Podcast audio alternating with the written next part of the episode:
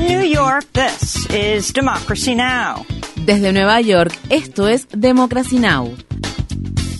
Democracy Now! es un noticiero internacional de radio y televisión que se transmite desde Estados Unidos a través de Internet en democracynow.org. Welcome to Democracy Now!, democracynow.org. Bienvenidos a Democracy Now! en español democracynow.org barra es, el informativo de Guerra y Paz con Amy Goodman.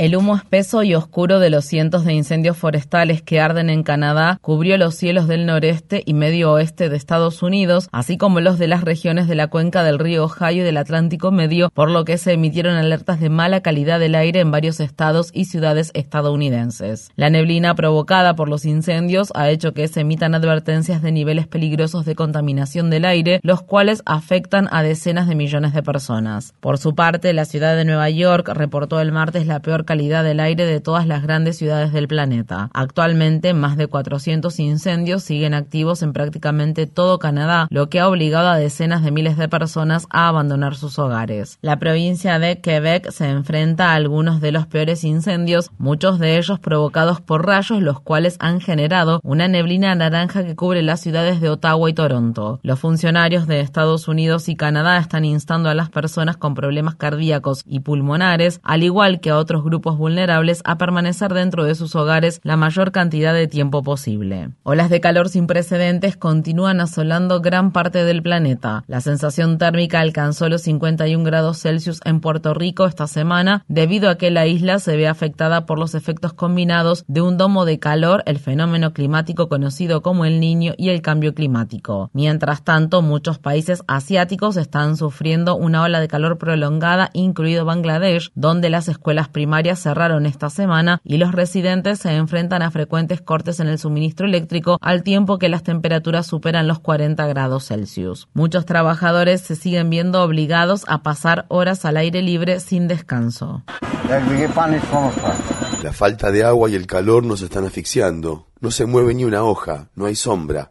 Cada vez es más difícil arrastrar un carro de culí. Es muy difícil. Un nuevo estudio publicado esta semana por la revista Nature Communication revela que es probable que el hielo marino del Ártico desaparezca por completo durante los meses de verano a partir de la década de 2030. Los científicos afirman que incluso si se reducen las emisiones de gases de efecto invernadero, lo cual el mundo no está encaminado a lograr, actualmente es inevitable que el hielo marino del Ártico desaparezca durante los meses de verano en las próximas décadas. Un grupo de activistas de la Organización de Acción Directa Climate Interrumpieron el martes una charla que el sitio de noticias Semaphore había organizado en la ciudad de Washington, D.C. y no dejaron que el senador Joe Manchin diera su discurso de apertura. ¿Cómo fue que Manchin logró esto? Lo hizo porque obtiene la mayor parte del dinero de las compañías de combustibles fósiles. Solo en el último año, Manchin ha recibido más de un millón de dólares de la industria del combustible fósiles es el congresista que más dinero recibe de la industria de combustibles fósiles.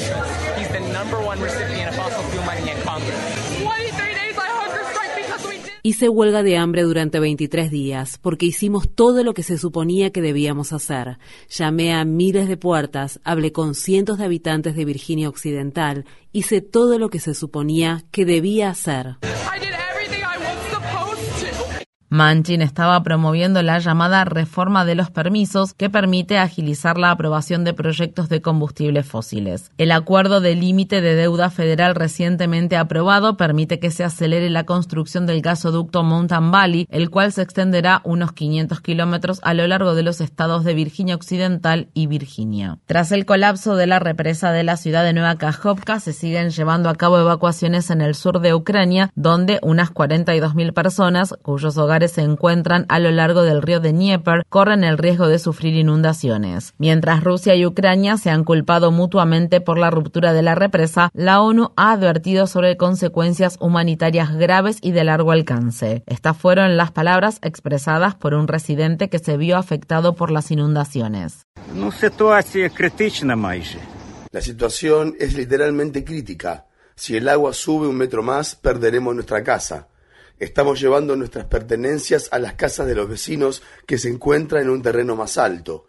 Los rusos quieren destruir el pueblo ucraniano y la propia Ucrania, y no les importa el cómo, ya que nada es sagrado para ellos. А якими шляхами істини керуються, тому що вони для них нічого святого немає.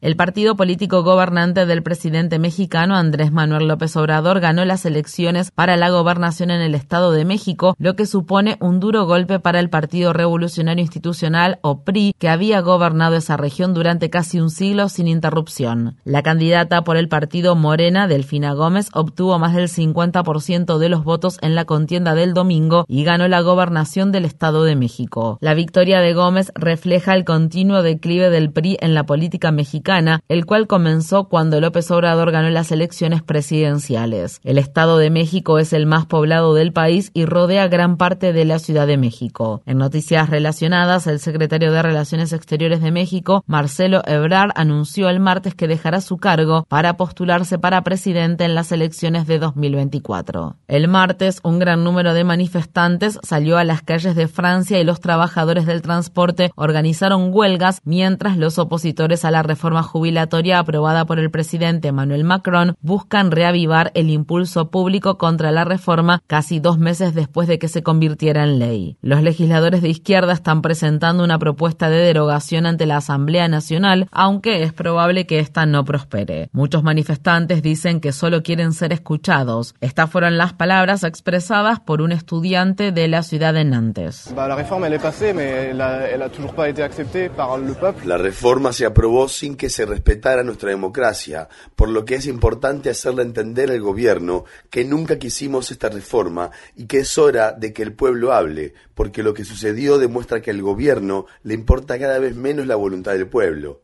Es por ello que es importante que recuperemos el poder en ese sentido. Mais, euh, mais c'est différent d'un vote pour la faire accepter.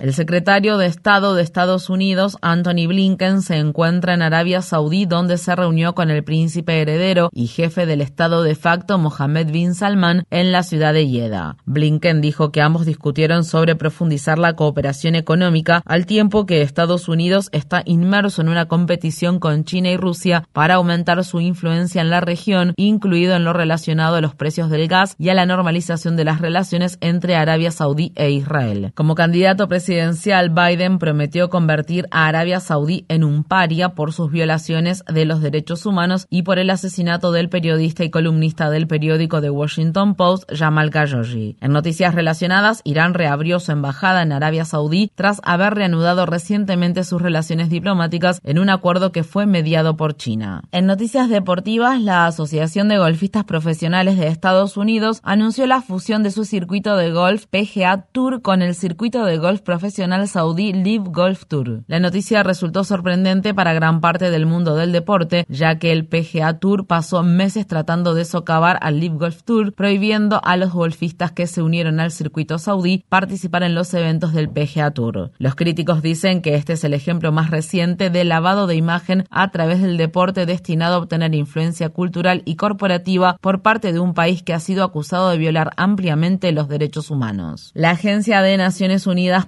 para los refugiados de Palestina en Oriente Próximo solo ha recibido alrededor de un tercio de los 300 millones de dólares que necesita de donantes internacionales para continuar con su trabajo humanitario en los territorios ocupados por Israel y en los campamentos de refugiados palestinos que se encuentran en los países vecinos. El secretario general de la ONU, Antonio Guterres, advirtió que dicha agencia está al borde del colapso financiero. Mientras tanto, un grupo de niños y niñas de Gaza se manifestaron el martes frente a las oficinas locales del Programa Mundial de Alimentos después de que la agencia de la ONU dejara de distribuir ayuda financiera y alimentaria a las familias necesitadas debido a la escasez de fondos. La ocupación y el bloqueo actual del territorio palestino por parte de Israel ha colocado la tasa de desempleo por encima del 45% en Gaza, cuando el 66% de la población tiene dificultades para obtener alimentos. El senador demócrata Chris Van Hollen está pidiendo al Departamento de Estado de Estados Unidos que publique su informe informe sobre la muerte de la periodista palestino-estadounidense Jirin Abu Akleh, quien murió a manos de las Fuerzas Armadas israelíes en 2022. Van Hollen dijo que el informe ofrece información valiosa, aunque señaló que se les negó el acceso a testigos clave y que los hallazgos no pueden considerarse una verdadera investigación independiente. La veterana periodista de la cadena Al Jazeera, Abu Akleh, murió abatida por israelíes en mayo mientras cubría una incursión militar israelí en los territorios ocupados de Cisjordania. Spanier. En el estado de Virginia, un hombre armado mató a disparos a dos personas e hirió a otras cinco el martes después de una ceremonia de graduación de una escuela secundaria que se celebró en un parque de la ciudad de Richmond. La policía detuvo a un joven de 19 años como sospechoso del tiroteo que tenía cuatro pistolas al momento de ser arrestado. Según la organización Gun Violence Archive, este fue el tiroteo masivo número 279 ocurrido en Estados Unidos en 2023. Estas fueron las palabras expresadas por el alcalde de Richmond, LeVar Stoney.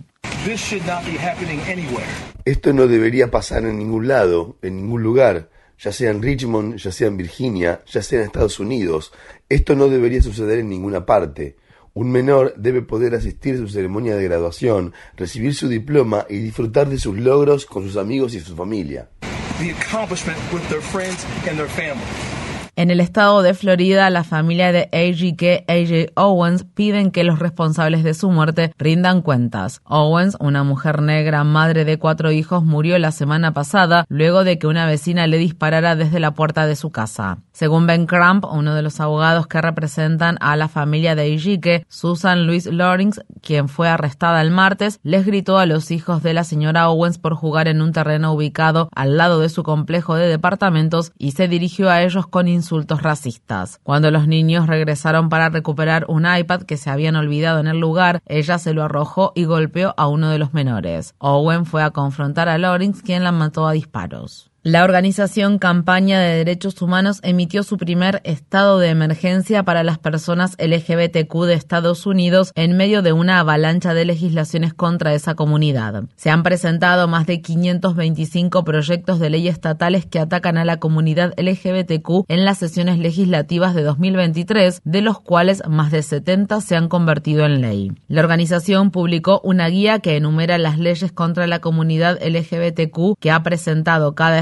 y otra guía con información sobre los derechos de las personas de la comunidad LGBTQ destinada a quienes vayan a viajar por Estados Unidos. Para ver nuestra conversación con la presidenta de la organización Campaña de Derechos Humanos, Kelly Robinson, visite nuestro sitio web democracynow.org/es. En Estados Unidos, un juez federal bloqueó partes de una ley del estado de Florida que prohíbe la atención médica relacionada con la afirmación de género para jóvenes transgénero. El juez Robert Hinkle dijo, la identidad de género es real y falló a favor de las familias de tres menores transgénero a quienes se les permitirá obtener inhibidores de la pubertad recetados. Sin embargo, otras partes de la amplia prohibición siguen vigentes. Mientras tanto, la Asamblea Legislativa del Estado de Luisiana, órgano actualmente controlado por los republicanos, aprobó el martes su propia prohibición de la atención médica relacionada con la afirmación de género para la mayoría de las personas menores de edad y envió el proyecto de ley a la oficina del gobernador demócrata John Bell Edwards para su promulgación. Si bien el gobernador se ha opuesto al proyecto de ley, la mayoría cualificada del Partido Republicano en la Asamblea Legislativa podría anular su veto. En el estado de Texas, la oficina del sheriff del condado de Bexar recomienda que se interpongan cargos penales por el traslado de migrantes que tuvo lugar en 2022, cuando el gobernador del estado de Florida, Ron DeSantis, ordenó trasladar en avión a 49 solicitantes de asilo desde Texas hasta la isla Martha's Vineyard, situada frente a las costas del estado de Massachusetts. El caso está siendo revisado por la oficina del fiscal de distrito. Esto se produce cuando el gobernador del estado de California, Gavin Newsom, amenaza con presentar posibles cargos de secuestro después de que el estado de Florida dispusiera dos aviones para trasladar a unas tres docenas de inmigrantes desde la frontera entre Estados Unidos y México hasta la ciudad de Sacramento en los últimos días. La compañía farmacéutica Merck está demandando al gobierno de Biden por una ley que autoriza al programa público de salud Medicare a negociar precios más bajos en algunos medicamentos, la cual fue aprobada como parte de la ley de reducción de la inflación de 2022. Entre otros, el medicamento contra el cáncer de Merck, que ha generado una gran expectación, podría verse afectado por esta ley. La Casa Blanca respondió a la demanda el martes.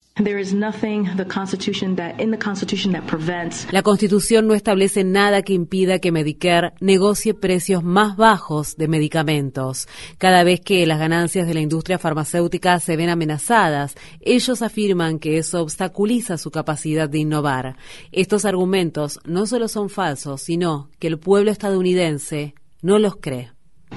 Not only are these arguments untrue, but the American people do not buy them. Los abogados que representan al expresidente Donald Trump se reunieron el lunes con el fiscal especial Jack Smith en el Departamento de Justicia en una solicitud de último momento para evitar una acusación formal. Los abogados de Trump habían solicitado reunirse con el fiscal general de Estados Unidos, Merrick Garland. Se cree que la reunión se centró en las investigaciones que un gran jurado está llevando adelante sobre los esfuerzos de Trump para revocar los resultados de las elecciones presidenciales de 2020, su papel en la insurrección del 6 de enero de 2020 y el manejo indebido de documentos clasificados. Los miembros de SAG-AFTRA, el sindicato más grande de Hollywood, votaron por abrumadora mayoría a favor de autorizar una huelga como parte de la lucha de la industria del entretenimiento contra los problemas salariales, el impacto de los derechos de autor residuales y la amenaza que la inteligencia artificial representa para los trabajadores. Los miembros del sindicato esperan que la huelga, que fue respaldada con un 98% de los votos, ayude a impulsar las negociaciones con los estudios y las compañías de emisiones audiovisuales en continuo. Esto ocurre mientras los guionistas de Hollywood se encuentran en la sexta semana de huelga. Muchos actores se han solidarizado con los miembros del sindicato de guionistas de Estados Unidos, Writers Guild of America, y se han unido a sus protestas desde el inicio de la huelga.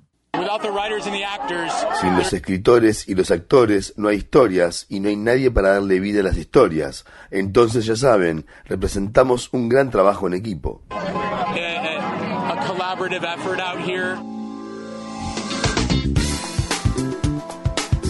Infórmate bien. Visita nuestra página web democracynow.org/es. Síguenos por las redes sociales de Facebook, Twitter, YouTube y SoundCloud por Democracy Now! es.